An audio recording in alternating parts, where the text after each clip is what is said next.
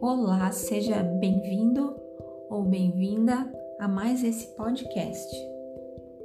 Meu nome é Ana Carolina Grins e esse conteúdo foi extraído das páginas 272 a 275 do livro Como se tornar sobrenatural de Joe Dispenza. estresse e as consequências de viver em perpétuo estado de sobrevivência.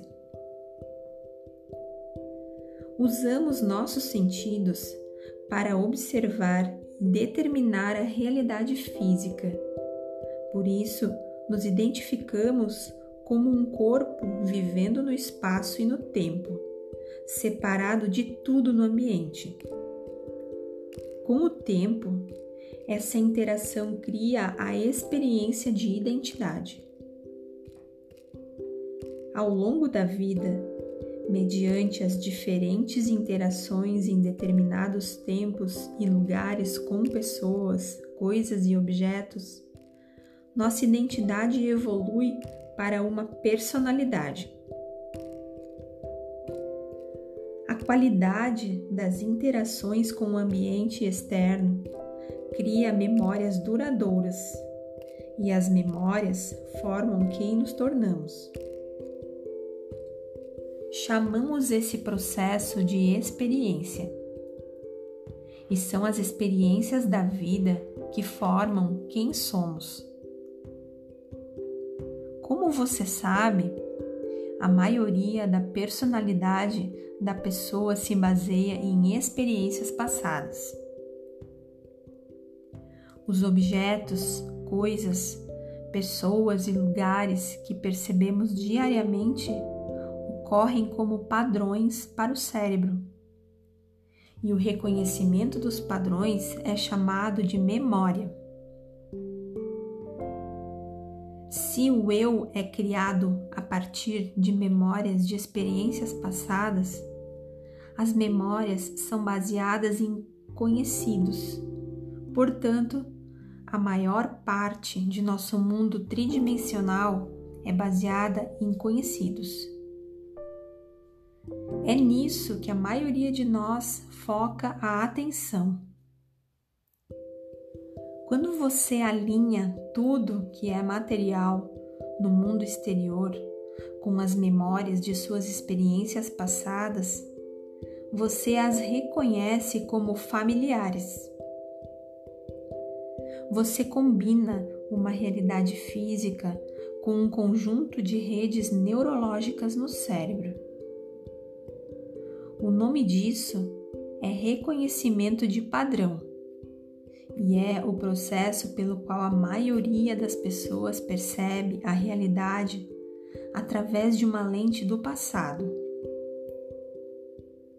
Podemos dizer que somos materialistas não só vivendo nessa dimensão, mas também escravizados por ela e limitados a ela, porque nos definimos como um corpo, vivendo em um ambiente, em tempos determinados, e nosso foco é mais na matéria e menos na energia. De uma perspectiva quântica, mantemos a atenção na partícula física, matéria, em vez de na onda imaterial de possibilidades, energia. É assim que ficamos imersos na realidade tridimensional. Quando o estresse entra na equação, o corpo começa a sugar do campo eletromagnético de energia invisível à nossa volta para produzir substâncias químicas. Quanto maior a frequência, intensidade e duração do estresse, mais energia o corpo consome. A própria natureza das substâncias químicas valida os sentidos, faz o indivíduo prestar atenção na matéria e nos conhecidos. Quando o campo de energia vital em torno do corpo encolhe, nos sentimos mais como matéria e menos como energia. Quando nossa frequência desacelera, o corpo se torna mais denso à medida que ficamos sem energia. Isso é bom em curto prazo, quando um perigo, uma crise ou um predador está à espreita. De fato, a resposta de lutar ou fugir foi um marco da nossa evolução.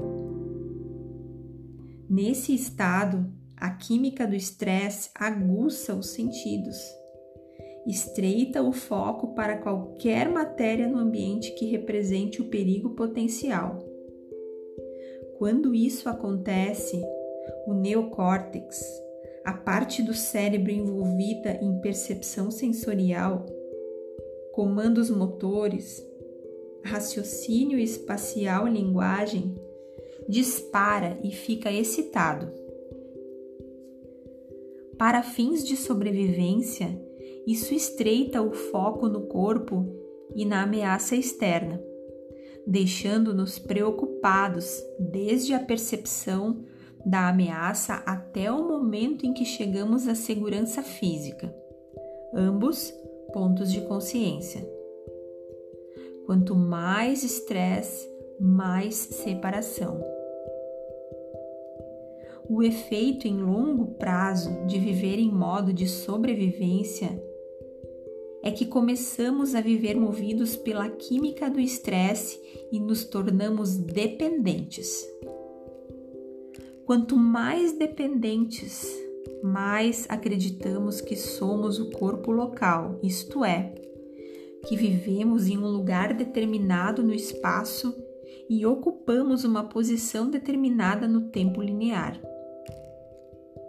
O resultado é um estado maníaco, frenético, no qual mudamos continuamente a atenção de uma pessoa para um problema, para uma coisa, para um lugar no ambiente. A característica evolutiva que antes nos protegia agora age contra nós e vivemos em constante alerta total, obcecados com o tempo. Vemos o ambiente como inseguro, por isso toda a nossa atenção está nele. Com o mundo externo parecendo mais real que o mundo interno, ficamos viciados em alguém ou alguma coisa no ambiente externo. Quanto mais tempo vivemos nesse estado, mais o cérebro se move para ondas beta altas. Como você sabe, beta alta prolongada provoca dor, ansiedade, preocupação, medo, raiva, frustração, julgamento, impaciência, agressividade e competitividade. O resultado é que as ondas cerebrais se tornam incoerentes e nós também.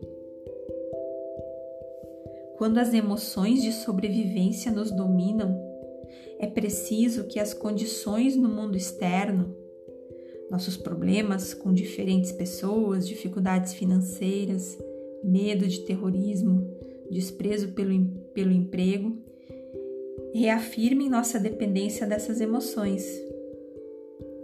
Essas dependências emocionais nos deixam preocupados com o que pensamos que possa causar preocupação no ambiente, seja alguém ou alguma coisa. Consequentemente, os genes de sobrevivência são acionados.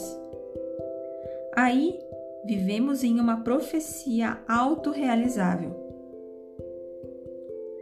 Se você entende que onde coloca sua atenção é onde coloca sua energia, sabe que quanto mais forte a reação emocional associada à causa, mais você vai colocar toda a sua atenção constantemente em uma pessoa, coisa ou problema no mundo externo. Quando faz isso, você concede um pouco do seu poder a alguém ou a alguma coisa.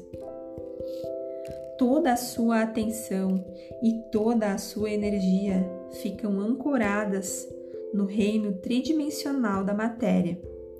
O seu estado emocional o faz reafirmar continuamente a realidade presente. Você pode ficar emocionalmente ligado à realidade que quer mudar. Essa má administração de sua energia o mantém escravo do mundo dos conhecidos, tentando prever o futuro baseado no passado. Além disso, quando você está em estado de sobrevivência, o desconhecido ou imprevisível é um lugar assustador. Para fazer mudanças de verdade em sua vida, você teria que entrar no desconhecido. E se não entrar, nada nunca muda para você, para valer.